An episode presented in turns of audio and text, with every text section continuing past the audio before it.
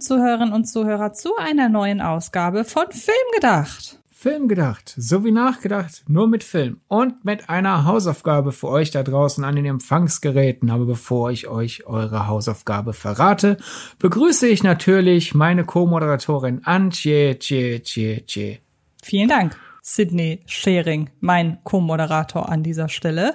Ähm, ich hoffe, es geht dir gut, aber so wie wir das im Vorfeld äh, evaluiert haben, geht es uns beiden sehr gut heute, was natürlich sehr schön ja. ist. Und deshalb würde ich sagen, wir machen direkt weiter mit der Hausaufgabe und erklären auch direkt, warum sie ausnahmsweise am Anfang kommt. Das hat ja nicht nur den Grund, dass wir den Leuten sie so besser zugänglich machen können, als wenn es ganz am Ende erst läuft, wenn schon viele, viele Leute ausgeschaltet haben. ja, unsere Hausaufgabe ist der nächste Woche startende Film Press Play and Love Again und der ist wichtig für unsere übernächste Ausgabe, denn unsere übernächste Ausgabe ist unsere 50. Und die wollen wir gebührend feiern. Und so viel sei daher schon mal verraten. Da spielen Dinge aus Press Play and Love Again eine Rolle. Und damit ihr halt genug Zeit habt, den Film zu sehen, bevor unsere Jubiläumsausgabe an den Start geht. Genau. Dachten wir, wir geben den einfach jetzt schon als Hausaufgabe auf. Und Anchi, möchtest du noch ein bisschen mehr über den Film verraten? Ja, ähm, es ist einer, und deshalb kommt es auch jetzt direkt äh, zum zu Beginn. Es ist einer der letzten Filme auch, die wir gesehen haben, weil der, wie gesagt, demnächst startet. Wir hatten die Gelegenheit, ihn in der Presse zu schauen. Und es ist mal wieder eine Zeitschleifengeschichte. Es geht um ein junges Pärchen, das äh, frisch verliebt ist und auch so die Zukunft ein bisschen miteinander plant. Und dann kommt es allerdings zu einem äh, Zwischenfall und in, im Zuge dieses Zwischenfalls entdeckt plötzlich der weibliche Part dieses äh, Duos, übrigens die Hauptdarstellerin aus I Am Mother, falls äh, euch da draußen der Film noch was sagt, realisiert sie, oh, ich kann mit Hilfe meines tragbaren Kassettenrekorders, Walkman heißt das, damit kann sie durch die Zeit reisen und tut das dann auch, um die Geschichte möglichst zu ihrem, nach ihrem Belieben mit gewissen Zielen zu ändern. Und ob das gut geht oder nicht und vor allen Dingen, ob der Film das gut macht oder nicht, das solltet ihr vielleicht im besten Falle euch im Kino anschauen. Und wenn wir euch einen Kinobesuch empfehlen, kann man schon mal sagen, es ist auf gar keinen Fall ein Rohrkrepierer. Er hat seine Schwächen, bei den Schwächen sind wir uns auch ziemlich einig, aber er bietet sich halt aufgrund des Themas hervorragend dafür an, dass wir unsere Jubiläumsfolge so gesehen mit ihm beginnen. Und generell ist es einfach ein niedlicher Film. Deshalb, ähm, ja, Press Play and Love Again. Man sollte ein bisschen eine Affinität sowohl zu Zeitreisen als auch zu, ich sag mal, jugendzentrierten Romanzen haben, aber ich habe es nie als so kitschig beispielsweise empfunden wie ein ähm, wie ein Nicholas Sparks Film oder so. Aber man sollte eine gewisse Affinität zu ähm, Romanzen haben. Und apropos Romanzen, da können wir ja direkt noch mal auf die Folge der letzten Woche verweisen. Da haben wir ja ein bisschen über Romantic Comedies, insbesondere aber Anti Romantic Comedies gesprochen. Passt einfach ganz gut, da noch mal zu verweisen drauf. Genau. Und über die Schwächen werden wir dann ja in zwei Wochen reden. Aber einfach um euch den Film noch mal ein bisschen schmackhaft zu machen als Young Adult äh, Romanze. Ich habe dieses Jahr, also dieses äh, Filmjahr 2022 bisher kein Film mit schöneren Blautönen gesehen. Stimmt, wir sind beide rausgekommen. Wobei, äh, äh, äh, Blue Bayou vielleicht noch, den fand ich von der von der Bildsprache einfach auch sehr sehr schön und der hatte auch eine starke Farbkonzentration. Also den würde ich da so ein bisschen daneben packen wollen. Über Blue Bayou hatten ja. wir auch in irgendeiner Folge gesprochen. Ich weiß gerade gar nicht in welcher. Ähm, ich glaube in der mit den unterschätzten ähm, Leuten. Da haben wir über Blue genau. Bayou gesprochen. Ja, Blue Bayou ist auch schön, aber obwohl Blue Bayou halt Blue im Titel hat, äh, sind mir da jetzt die Blautöne nicht so sehr entgegengesprungen wie in Press Play and Love Again. Okay, fair enough. Aber das interessiert wahrscheinlich niemanden. Wer Nein. hört sich einen Podcast an, um etwas über Blautöne in Filmen zu hören? Obwohl, hey, warum nicht? Lass uns doch, ich meine, es ist ein visuelles Medium, lass uns doch die Farben feiern. Aber gut, interessiert euch wahrscheinlich nicht. Lass uns die Farben in einem akustischen Medium feiern, das ist eine gute Idee. Ja, warum nicht? Ja, eine Grenzerfahrung. Aber gut, komm. Reden wir doch nicht über Blau, reden wir über Bruno, obwohl man das ja nicht tun soll. Und zwar äh, ist mir der Name neulich nochmal entgegengesprungen. aufgrund von Chip und Chap, die Ritter des Rechts, der Film, nicht die Serie. Denn wir können ja gleich auch ein paar Takte darüber wechseln, wie wir den Film jeweils fanden, aber es gibt halt eine Szene, in der Chip einen Arbeitskollegen anspricht in seiner, in seinem langweiligen Versicherungsbüro. Und das ist ein Bruno. Und das halt aktuell in einem Disney-Film wirklich halt mit Betonung der Name Bruno fällt. Kam mir halt ein bisschen komisch vor, so der Motto, warum nennt, warum sagt er gezielt zu einem seiner Kollegen Bruno? Denn in den letzten Monaten ist ja der Name Bruno in den Disney-Filmen sehr wichtig geworden, dank Luca und dank Encanto. Genau. Und ja, war, war für mich die Frage so, ist das Zufall, denn Bruno ist ja jetzt durchaus auch ein geläufiger Name, oder ist diese Sequenz als Anspielung auf diesen Bruno-Hype zu verstehen. Antje, was denkst du? Ähm, ich finde erstmal interessant, dass du Bruno Hype sagst, weil ähm, soweit ich das verstanden habe, ist ja als netter äh, Side-Fact dieser Song ähm, We Don't, nee, We Need to Talk, nee, We Don't Talk About, we don't talk We about Don't Talk Bruno. About Bruno, der hat sich, hat sich ja so einen richtigen Kultcharakter in den USA irgendwie erarbeitet, soweit ich das mitbekommen habe. Also es ist jetzt noch kein Let It Go, oder? Meint, der hat äh, Streaming-Rekorde gebrochen. Der, der ist in den Charts äh, eine größere Rakete gewesen als das jetzt los. Okay, ja gut, dann ist er, hat er sogar mittlerweile Lass jetzt los überboten.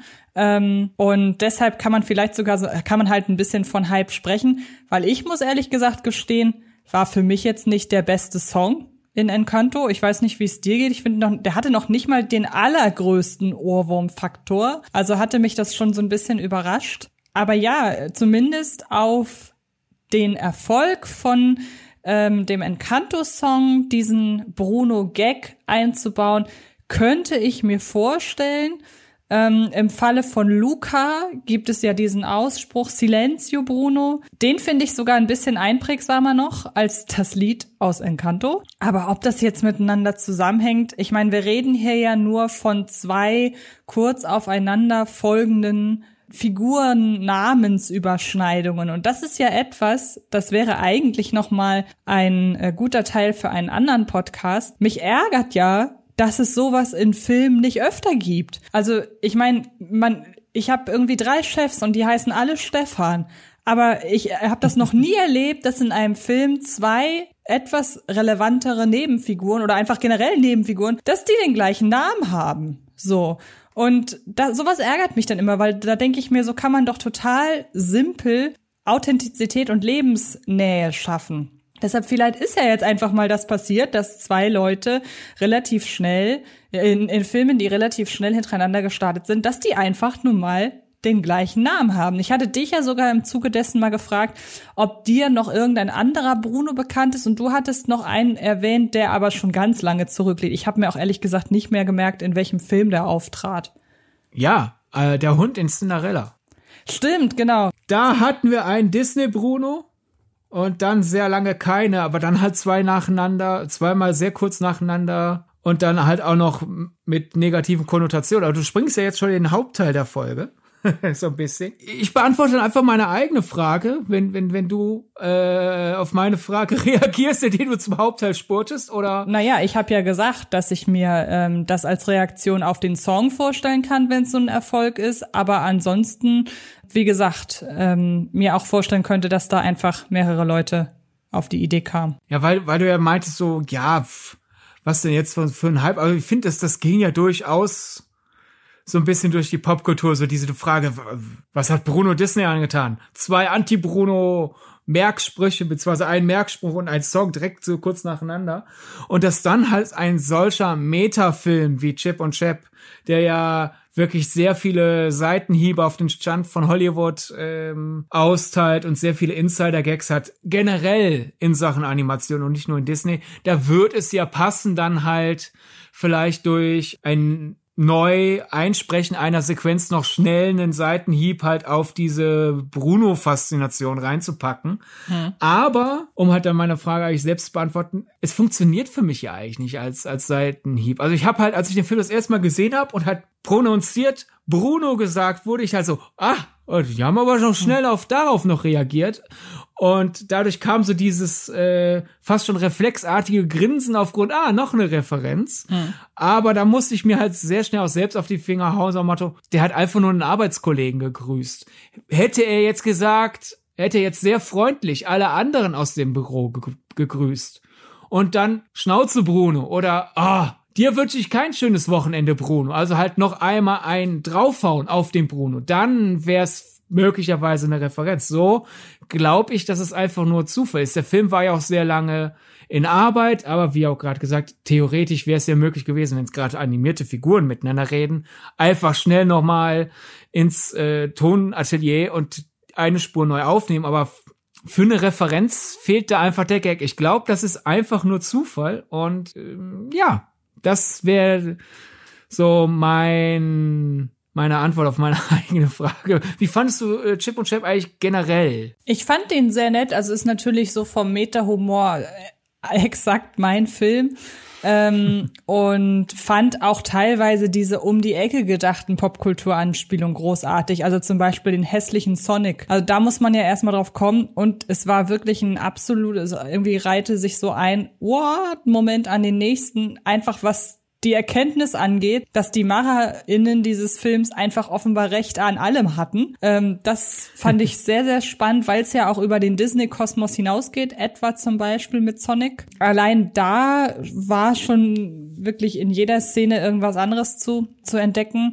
Ähm, und äh, wie gesagt auch äh, Harry Potter beispielsweise oder so, also wirklich sehr, sehr spektakulär. Von der Story fand ich es hinten raus ein bisschen gewöhnlich musste da vom, einfach nur vom Verlauf der Story her, aber auf gar keinen Fall, was die Qualität angeht, an ähm, diesen Puppenfilm mit Melissa McCarthy denken, der so grottig war. Happy Time Murders. Happy Time Murders. Nur was den Verlauf der Story angeht. Ansonsten hat Chip und Chap aber gezeigt, was man mit so einer Ausgangslage wie Happy Time Murders machen kann, wenn man auch nur sich ein bisschen Mühe gibt, Sympathien in die Figuren und so weiter zu stecken. Das hat halt einfach wirklich hervorragend funktioniert. Und er hatte, obwohl ich ihn hinten raus ein bisschen, ähm, ein bisschen gewöhnlich fand, hatte er immer noch den ein oder anderen Moment, der mich überrascht hat. Also da hat er durchaus die ein oder andere äh, falsche äh, Spur oder fal falsche Brotkrumen gelegt und mich auf eine andere äh, Fährte gebracht. Das fand ich wirklich ähm, insgesamt alles sehr, sehr gut. Mhm. Ja, bei mir war es auch, also aufgrund, der Humor hat für mich am besten funktioniert am Film und generell auch die fehlenden Samthandschuhe, mit denen Hollywood und äh, auch Disney selbst angepackt wurden. Ich fand jetzt die Story jetzt nicht ganz so beliebig, weil ich mal letzten Endes ist es halt eine äh, bewusste Variation an, an einer Bodycop-Formel, weil zwei Leute, die mal eng zusammengearbeitet äh, haben und jetzt äh, dann lange Zeit sich nicht mehr leiden konnten, müssen durch einen Fall wieder zusammenwachsen das ist ja einfach das Grundgerüst für dann die Charakterentwicklung und die Gags und so dieses Entführen in dieses sehr eigenartige Hollywood, das der Film zeichnet. Mhm. Äh, ich fand schön, man hat, finde ich, durchweg gemerkt, wie sehr der äh, Regisseur Akiva Schaffer, der ja auch zum Teil, der ein Teil von der äh, Gruppe Lonely Island ist und der ja auch Popstar Never Stop, Never Stopping inszeniert hat, der sehr, sehr, sehr lustig ist. Ich finde, man merkt durchweg die Liebe, die er für das Animationsmedium hat einfach an, an den Kuriositäten, die äh, dieses Medium einem ermöglicht. Und äh, dass er ja auch dann zum Beispiel, ich habe ja ein Interview mit ihm führen dürfen und dass er während der Postproduktion, als er die Situation gemerkt hat, hey, ich könnte hier noch eine Referenz auf Palm Springs einbauen, also setze ich jetzt alle Hebel in Bewegung, damit da noch dieses Bieretikett, das Bieretikett aus Palm Springs ist sowas. Das fand ich alles sehr schön. Mir hat ein bisschen, wenn ich das zum Beispiel mit dem Paradebeispiel im äh, ja Kriminalfilmkomödien äh, Bereich, die Real- und Zeichentrickfilm vermischen, vergleiche mit Roger Rabbit. Mir hat da so ein bisschen die Wärme gefehlt. Bei Roger Rabbit hatten auch die neuen Figuren richtig viel Charakter und durch den Charakter, äh, die bei ihnen ausgelotet wird, bekam der Film auch noch eine eigene Atmosphäre. Und jetzt bei Chip und Chap finde ich, die neuen Figuren waren jetzt meistens eher beliebig. Die, die menschlichen Figuren konnten einfach nicht so viel den Film prägen wie bei Roger Rabbit. Aber ich muss sagen, die Aussage, ah, es ist kein Roger Rabbit, ist ja Ja, welcher Film ist schon Roger Rabbit, ne? Daher, Roger Rabbit gibt's ja auch schon. Eben.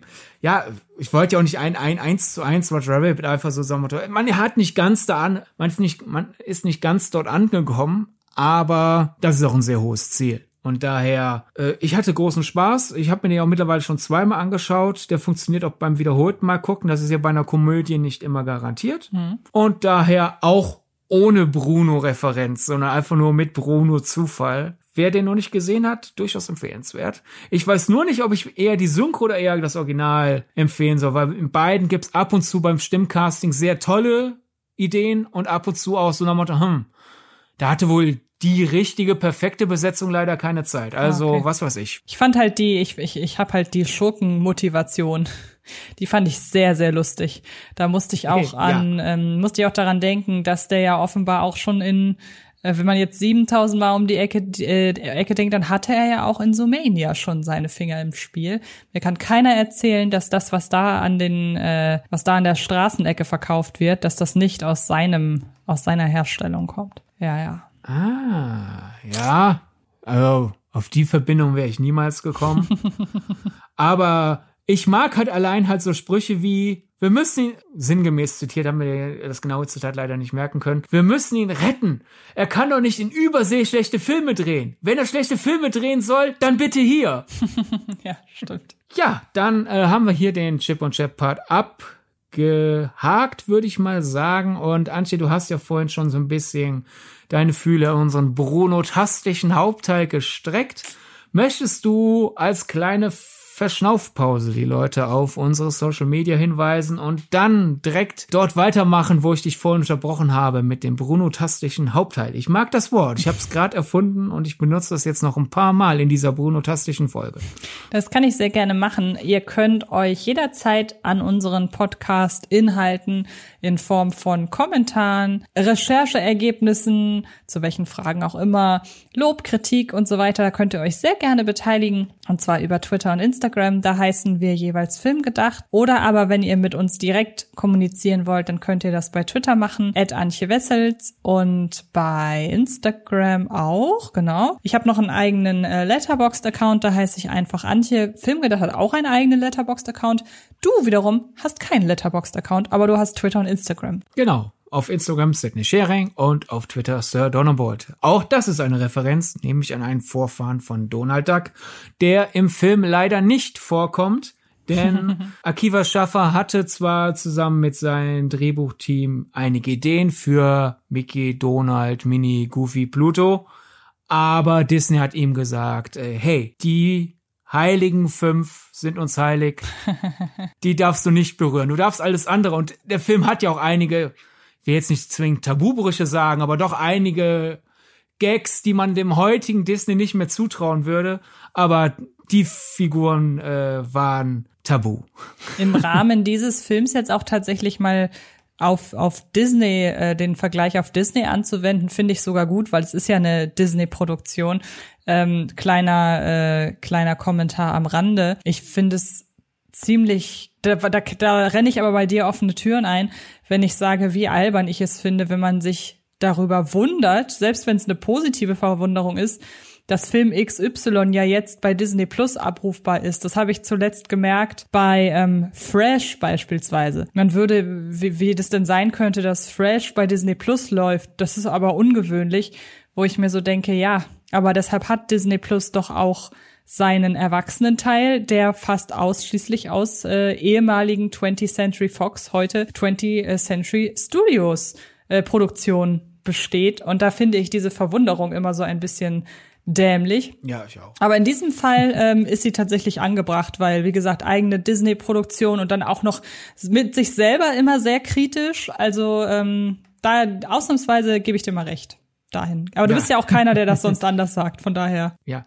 Ja, es ist ja ein Unterschied, ob ich halt sage, für einen Disney-Film oder für einen Film auf Disney Plus. Das Denn ist wahr. Die, diese Überraschung, was der Disney-Konzern alles macht, da denke ich mir immer so, Leute, wo, wo, unter welchem Stein habt ihr geschlafen, als Miramax noch Disney gehört hat? da ist sowas wie Fresh. Ja, das esse ich zum Frühstück, so ein Film. Aber halt in äh, Chip und Chap da teilweise äh, etwas frech mit den eigenen Figuren umzugehen, ist jetzt nicht Alltag.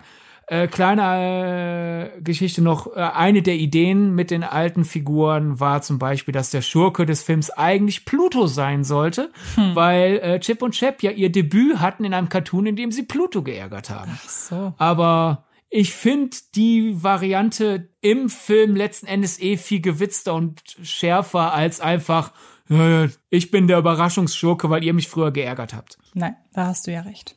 Okay, ja. dann, ich habe ja schon ein bisschen vorweggegriffen, was den eigentlichen Bruno-Teil angeht. Also das heißt, wir ähm, haben so gesehen drei Brunos. Wie gesagt, der, der aktuelle Bruno-Hype geht so ein bisschen zurück auf äh, Silencio Bruno in Luca und äh, We Don't äh, Talk About äh, Bruno in Encanto, beziehungsweise ja auch hier besonders um die Figur Bruno.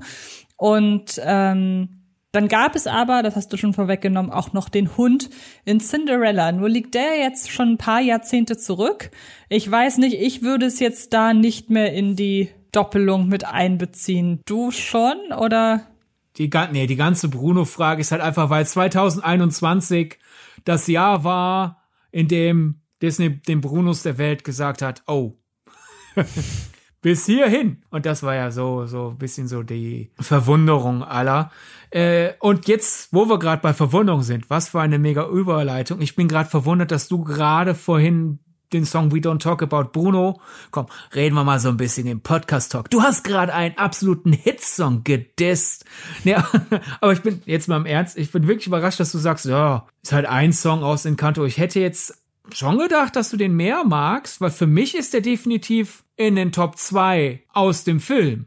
Nein, ich mag den ja auch. Ich liebe ja auch Encanto, aber das war jetzt irgendwie, wie gesagt, also kann ich jetzt, da steckt jetzt gar kein größerer Sinn irgendwie hinter. Das ist jetzt einfach nicht der Song, der mir am meisten in Erinnerung. Also ja. mittlerweile eigentlich schon, weil er jetzt mittlerweile die größte Aufmerksamkeit bekommen hat. Aber ich bin jetzt nicht aus dem Kino damals gegangen, habe gesagt, ah, okay, das ist der Song mit We Don't Talk About Bruno. Da war Eiskönigin schon eher der Film mit Let It Go. So. Gut, dann ging's dir ja quasi wie Disney und Lin-Manuel Miranda, die halt nicht We Don't Talk About Bruno für die Oscars eingereicht haben, als besten, als nominierbaren Song für besten Song. Tja. Wo sie sich, glaube ich, ein bisschen dann in den Hintern gebissen haben. So, das glaube ich auch. Ne? Letzten Endes hat dann Bond den Song Oscar gewonnen und ich glaube, wäre We Don't Talk About Bruno nominiert gewesen, wäre es vielleicht anders gelaufen. Denn der Song hat ja wirklich die, die Ohren der Welt in Geiselhaft genommen. Und ja, für mich war, für mich war klar, also als ich den Film gesehen habe, war für mich klar, das ist die Szene, an die sich alle erinnern werden. Das ist der Song, der im Kopf hängen bleibt. Für mich war halt einfach nur das Kopf an Kopf rennen. Ist es halt der spaßige Eingänge, We Don't Talk About Bruno oder halt Surface Pressure, der einfach den noch etwas fetzigeren Beat hat und als Song über eine Person, äh, die den ganzen Druck nicht mehr aushält, irgendwie so als Freelancer ist das für mich sehr relatable. Aber diesen, aber das ist zum Beispiel der Song, der mir am Ende am meisten in Erinnerung geblieben ist. Also ja. dahingehend ist die Überschneidung ja doch zumindest ein bisschen. Ja, aber was, was ist denn dann deine Nummer zwei? Das weiß ich doch jetzt nicht mehr.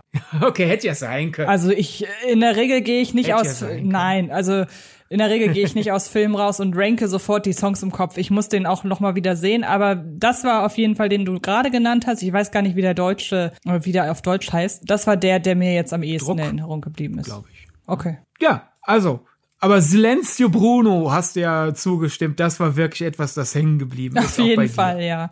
Und ja. ähm, willst du einmal noch ganz kurz, oder soll ich das machen, ähm, wo denn die Bruno-Figur in Encanto ihren Namen her hat? Weil es sollte ja ursprünglich gar kein Bruno sein. Ja. Sondern Oscar. Und der Grund, weshalb er eben, und das macht so gesehen total Sinn, sie brauchten einfach einen Namen, der am Ende No hat, wegen Nein. Ihr wisst ja, wenn ihr den Song kennt, dann wisst ihr ja, dass das ähm, wie, wie, wie wichtig diese letzte Silbe ist, damit dieser Song funktioniert. Und dann wurde es halt Bruno. Ich weiß nicht, gibt's noch einen ja. anderen Namen, der auf No endet? Bestimmt, wenn man lang genug sucht. Aber ja, We Don't Talk About Oscar, No, No, No geht als Song auch, aber We Don't Talk About Bruno, No, No, durch diese eine Wiederholung mehr hat das einfach einen schöneren Rhythmus. Und ja. Jetzt kann man in Frage stellen, wie erfolgreich der Song mit dem Namen Oscar geworden wäre. Ja. Oder spontan umändern, weil We Don't Talk About Oscar, No, No, No hat wirklich nicht so ganz den Rhythmus. Man hätte natürlich ganz spontan Encanto umschreiben können zu einem Film über Piraten und es wäre dann halt We Don't Talk About Oscar, ar, ar. Also, ich hätte mich gefreut. Nein, Quatsch. Äh, ja, so viel zu Encanto. Es ist kein großes Mysterium. Da hat niemand, äh, kein, kein Bruno hat, was weiß ich, Lin Manuel Miranda einen Parkplatz weggenommen oder so. Zumal, ich meine, ich, ich verstehe ja so diesen kleinen Scherz nach Motto, oh, zweimal wichtige Brunos in Disney-Filmen, einmal Pixar, einmal Disney selbst, äh, einmal heißt es, dass er die Fresse halten soll und einmal heißt es, dass wir nicht über ihn reden. Ha, ha, ha, was hat Bruno Disney angetan? Aber letzten Endes ist Bruno ja einer der größten Sympathieträger in Encanto. Also allein daher ist so diese ganze augenzwinkernde Verschwörungstheorie, irgendein Bruno hat Disney wehgetan, ja eh ziemlich krumm und schief. Genau, das stimmt. Dann äh, erklär du doch mal, was ist denn für die, die Luca vielleicht noch nicht gesehen haben oder bereits vergessen haben, was schade wäre. Der Film ist erinnerungswürdig. Ruf uns doch mal in Erinnerung, was bedeutet Silenzio Bruno? Naja, ich habe so verstanden, dass es halt einfach ein empörter Ausruf ist und Bruno halt quasi so die innere Stimme sein soll. Habe ich das richtig verstanden? Ja, genau. Ja. Also wenn ähm, unsere beiden Hauptfiguren über mangelnden Mut reden, kommt halt so äh, Der Schweinehund. Man könnte es vielleicht Schweinehund ja, nennen auf Deutsch. Genau. Aber du musst deinen inneren Schweinehund überwinden, klingt halt langweilig. Und mhm. stattdessen war halt dann die Aufförderung von Alberto, der ja sowieso ein Großmaul ist, ein sehr alberner Junge, aber auch mit sehr viel Selbstbewusstsein, kommt halt an und sagt, äh, ja, du musst deinen inneren Bruno überwinden, überwinden. Wenn der dir sagt, dass er etwas nicht schafft, dann sag einfach Silenzio Bruno. Mhm. Und gut, aber wie kommt man denn auf diese Idee? Auch eine ziemlich entzaubernde Antwort. Äh, Jesse Andrews, der an Luca mitgeschrieben hat und außerdem auch das Drehbuch zu Letztendlich sind wir dem Universum egal. Absoluter Knuffelfilm, wie ich finde. und er hat außerdem die äh, Romanvorlage und das Drehbuch geschrieben zu Ich und Earl und das Mädchen. Auch ein sehr schöner Und Film. ja, genau. Und der hatte halt die Eingebung. Die, die, der Regisseur Enrico Casarosa meinte halt, ja, ich will halt für diese Storyline, für dieses thematische Element des, man muss seinen inneren Schweinehund überwinden. Ich übernehme das jetzt einfach mal. Ich hätte da gern einen Merksatz für. Denn Findet Nemo hatte zum Beispiel mit äh, einfach schwimmen einen schönen Wer äh, Merksatz. Und sowas hätte ich auch gern für meinen Film. Und äh, hat jemand eine Idee? Und dann war halt der Vorschlag von Jesse Andrews. Ja, was wäre, wenn Alberto halt ausruft, Silenzio Bruno. Und alle waren, wow, ja, das ist eingängig, das passt zu der Figur, das nehmen wir. Äh, wieso Bruno? Und Jesse Andrews sagt, jedenfalls laut äh, einem Artikel von Screen Rant, äh, keine Ahnung, das ist halt die Zeile. ist mir so rausgekommen halt. Und Enrico Casarosa hat äh, das Mantra direkt für sich selbst übernommen, weil er war, äh, äh, Luca war ja sein erster Langfilm, hat vorher nur Kurzfilm inszeniert. Und er hatte selber dann immer wieder das Problem, dass Luca hat, so dieses, soll ich mich das trauen? Bin ich gut genug dafür? Und er hat dann hat sich selbst immer wieder Silenzio Bruno zugerufen. Auch noch interessant, sollte irgendein Bruno uns zuhören und vielleicht einen gewissen Groll haben auf Enrico Casarosa wegen Luca und diesem Silenzio Bruno Spruch, denn ich bin mir sicher, lieber Bruno, du wirst diesen Spruch leider dann sehr oft gehört haben. Enrico Casarosa weiß, wie es dir geht. Äh, er hat sich gegenüber Slash-Film bei allen Brunos auf der ganzen Welt entschuldigt. Oh man. Ob das ausreicht, müsst ihr entscheiden. Naja, man muss ja sagen, es ist ja jetzt nicht so negativ konnotiert, dieser Ausruf. Also, ähm, ich finde das schon, es ist aber sehr sympathisch. Ja, also dass das, dass Bruno die nörgelnde, nervige Stimme in deinem Kopf ist, die die Fresse halten soll, auch wenn das Spruchsilenzio Bruno so süß ist. Ja, wäre ich ein Bruno, hätte ich auf dem Schulhof keinen Spaß mehr. Ja gut, das stimmt dran. natürlich. Nach spätestens nach der dritten das Woche. natürlich, ja. ja, so, also Leute, das ist alles nur ein Zufall. Es sei denn, ihr glaubt, es ist eine so große Verschwörung, dass halt alle bei Disney und Pixar lügen, wenn es um die Ursprungsgeschichte dieser Bruno-Sprüche geht dann kann ich euch auch nicht helfen. Haben wir ja auch eine Folge noch dazu zum Thema Verschwörungstheorien und der Umgang damit. Also jetzt im Falle von im Falle ja. von äh, Pixar auf jeden Fall. Ja, Dann das schon eher. Jetzt Verschwörungstheorien generell wäre mir. Ja, wollte ich gerade sagen, da sollten wir uns nicht dran wagen, auf keinen Fall. ja. Apropos Pixar. Nächste Woche startet ja nicht nur Press Play and Love Again, sondern auch Lightyear. Und vielleicht fragt euch, warum macht ihr eine Disney-Pixar-Folge eine Woche vor Lightyear und sprecht nicht über Lightyear? Zum Aufzeichnungszeitpunkt war noch keine Pressevorführung und zu dem Zeitpunkt, wo wir den Aufzeichnungszeitpunkt festgelegt haben, standen noch nicht mal die Pressevorführung fest. Mittlerweile wissen wir, wann wir ihn sehen, aber äh, das ist noch was hin.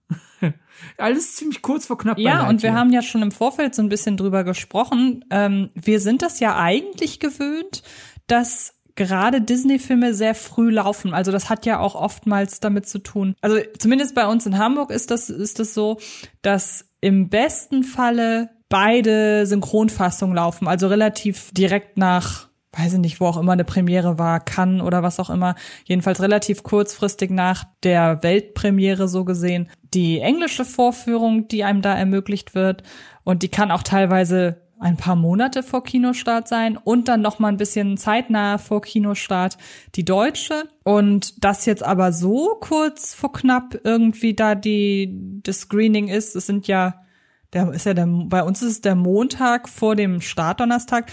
Das ist für Disney sehr sehr ungewöhnlich und wir haben schon so ein bisschen versucht im Vorfeld zu erwägen, warum das so ist, aber sind auch jetzt nicht zu 100 Prozent auf irgendeinen mhm. auf irgendeine Lösung bekommen. Ja, also es ist für Disney, Disney ungewöhnlich. Also Disney, wo vorne der Markenname draufsteht, das sind jetzt quasi Star Wars Verhältnisse. Star Wars Filme laufen eher nah am Start. Oder Marvel auch. Marvel ist ja, häufiger. Genau. Ja, bei Marvel gibt's so zwei Kategorien. Bei Marvel so, so wenn's die Handlungs fürs MCU Masterplan-Ding relevanten Filme sind, dann sind die ziemlich kurz vor knapp. Wahrscheinlich aus Spoilerangst.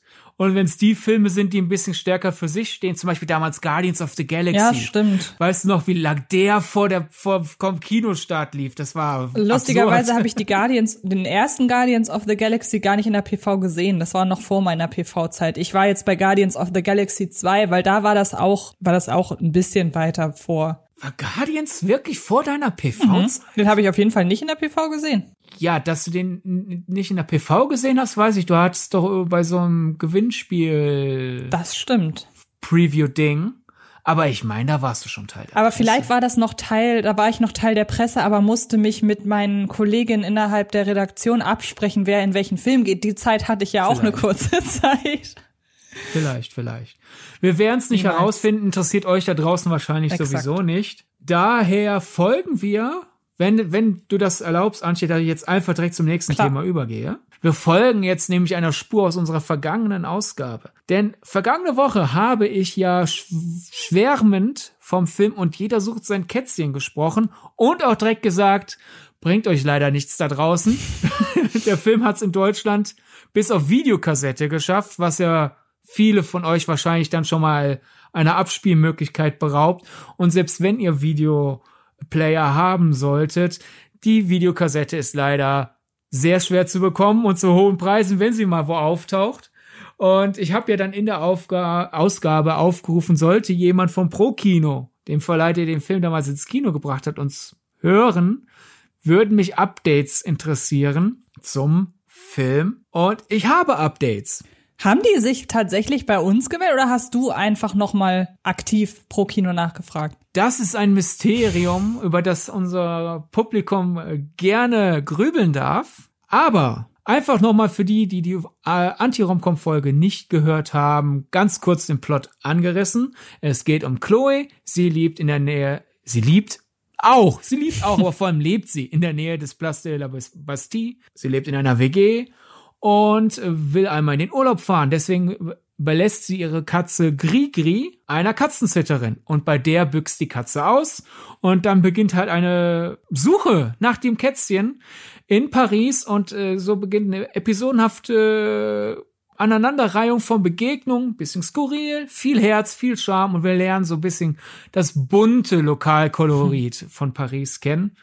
Und ja, äh, der Film kam am 14.11.1996 ins Kino und Pro Kino hat zwei, im Mai 2006 die Lizenz an dem Film abgeben müssen, beziehungsweise verloren. Eis Pro Kino kann uns den Film leider schon mal nicht auf DVD und Blu-ray raushauen in nächster Zeit. Aber äh, die nette Dame von Pro Kino, äh, die sich bei mir gemeldet hat, die war sehr engagiert. Vielen, vielen lieben Dank, solltest du das hören. Vielen Dank für den Einsatz. Äh, sie hat zum Beispiel nachrecherchiert, dass die 2014 erschienene Komplettedition von Cedric Clapiche, dem Regisseur des Films, die 2014 erschienene DVD-Gesamtedition hat somit auch diesen Film. Es ist ja eine Gesamtedition. Und dort ist der Film sogar auch mit deutschen Untertiteln und mit deutscher Synchro drauf. Also es gibt quasi eine deutsche DVD. Sie hat aber ein französisches Cover und ist in einer französischen DVD-Box. Also sollte ich jemand den Film schmackhaft gemacht haben, hier habt ihr schon mal eine Möglichkeit. Ich bin auch am überlegen, jetzt diese DVD-Box zu, zu importieren. Andererseits denke ich mir, ich zahle jetzt 45 Euro für einen Film auf DVD und die anderen Filme von, von dem Regisseur habe ich teilweise auf Blu-ray. Also es ist irgendwie eine ganz komische Kosten-Nutzen-Rechnung, die da in meinem Kopf gerade abspielt. Und die Dame vom Pro-Kino meinte, ich sollte mir keine großen Hoffnungen machen. Sie fürchtet, dass es die Art Film ist, die heute leider nicht mehr auf DVD, Blu-ray nachgereicht wird. Am ehesten denkt sie, dass es irgendwann mal auf einem dieser Arthouse-zentrischen Streaming-Plattformen dann halt irgendwann in so einem Lizenzpaket-Deal auf einmal raufgeladen wird und dann ist er auf einmal da und alle wundern sich, hä, wo kommt der Film her? Oder irgendwann mal auf Arte. Aber Sie bleibt am Ball, sie versucht herauszufinden, wer der aktuelle Rechteinhaber des Films ist. Und vielleicht können wir bei Filmgedacht die große Kätzchenbewegung anschieben und den aktuellen Rechteinhaber von und täglich, äh, täglich grüßt das Kätzchen, wollte ich sagen. Und jeder sucht sein Kätzchen. Vielleicht können wir es schaffen, dass und jeder sucht sein Kätzchen doch noch eine deutsche DVD oder sogar eine Blu-ray bekommt. Ich würde mich freuen. Ja, ich mich auch, weil der klingt halt wirklich total schön und es ist sehr traurig, dass äh, ich den halt nicht sehen kann. Aber wie du ja eben schon sagst, Du könntest dir die französische DVD das importieren. War, aber wie du halt auch eben schon sagst oder wie die Dame das gesagt hat, ähm, da muss man ja vielleicht so, wir beide halten ja nicht unbedingt hinterm Berg damit, dass wir eher die Kinofans sind und wir das teilweise ein bisschen kritisch sehen mit dem Streaming. Aber da muss man das Streaming ja dahingehend in Schutz nehmen, als dass über solche Wege ja mittlerweile das wirklich öfter mal dann doch möglich gemacht wird, dass man sich einen Film anschauen kann, der ähm, vermeintlich schon länger irgendwie nicht zugänglich ist. Also vielleicht haben wir hier ja Glück. Ja. Und noch besser halt, wie gesagt. Also ich könnte mir den Film halt super bei Fernsehjuwelen, Schrägstrich Filmjuwelen oder bei PDAX im Programm mhm. vorstellen. Halt dann halt auf DVD, Blu-ray. Das passt zu deren Profil ja. als Label. Also solltet ihr das hören und feststellen, oh, wir haben den irgendwann mal gekauft. Wann ist das passiert? Der passt zu euch, bringt ja. den raus. Ja, ich bin, ich bin gespannt. Ich will dieses Kätzchen finden. Aber ist doch schön. Wenn es hier neue Entwicklungen gibt, halten wir euch auf, den, auf dem Laufenden. Ja. Das ist jetzt der offizielle deutsche und jeder sucht sein Kätzchen Fan-Podcast. genau. Okay. Das war noch ein bisschen Aktualität zum Abschluss. Gibt's noch irgendwas, was wir den Leuten mitgeben wollen? Denn wir müssen ja tatsächlich sagen, Hausaufgabe haben wir schon. Also sind wir eigentlich durch, oder? Wir können anteasern, worum es nächste Woche geht. Ja, teaser doch mal. Ja, gut. Äh, packt eure blauen Wildlederschuhe raus. Denn der Hound Dog ist in der Stadt. Okay, das lassen wir so stehen. Jetzt könnt ihr euch äh, da draus äh, zusammenreimen, was ihr wollt. Ja. Darum geht es nächste. Hört die nächste Ausgabe im Heartbreak Hotel. Ich glaube, das ist jetzt offensichtlich genug, hoffentlich. Ich hoffe doch. Alles klar. Dann, wie immer, vielen Dank fürs Zuhören. Und ähm, dann hören wir uns nächste Woche im Heartbreak Hotel. Tschüss. Tschüss. Tschüss. Das war Filmgedacht, ein Podcast von Fred Carpet. Mit freundlicher Unterstützung der völlig filmfanaten Köpfe von Anche Wessels und Sidney Schering. Filmgedacht kann Film gelauscht werden. Und zwar auf allen gängigen Podcast-Plattformen.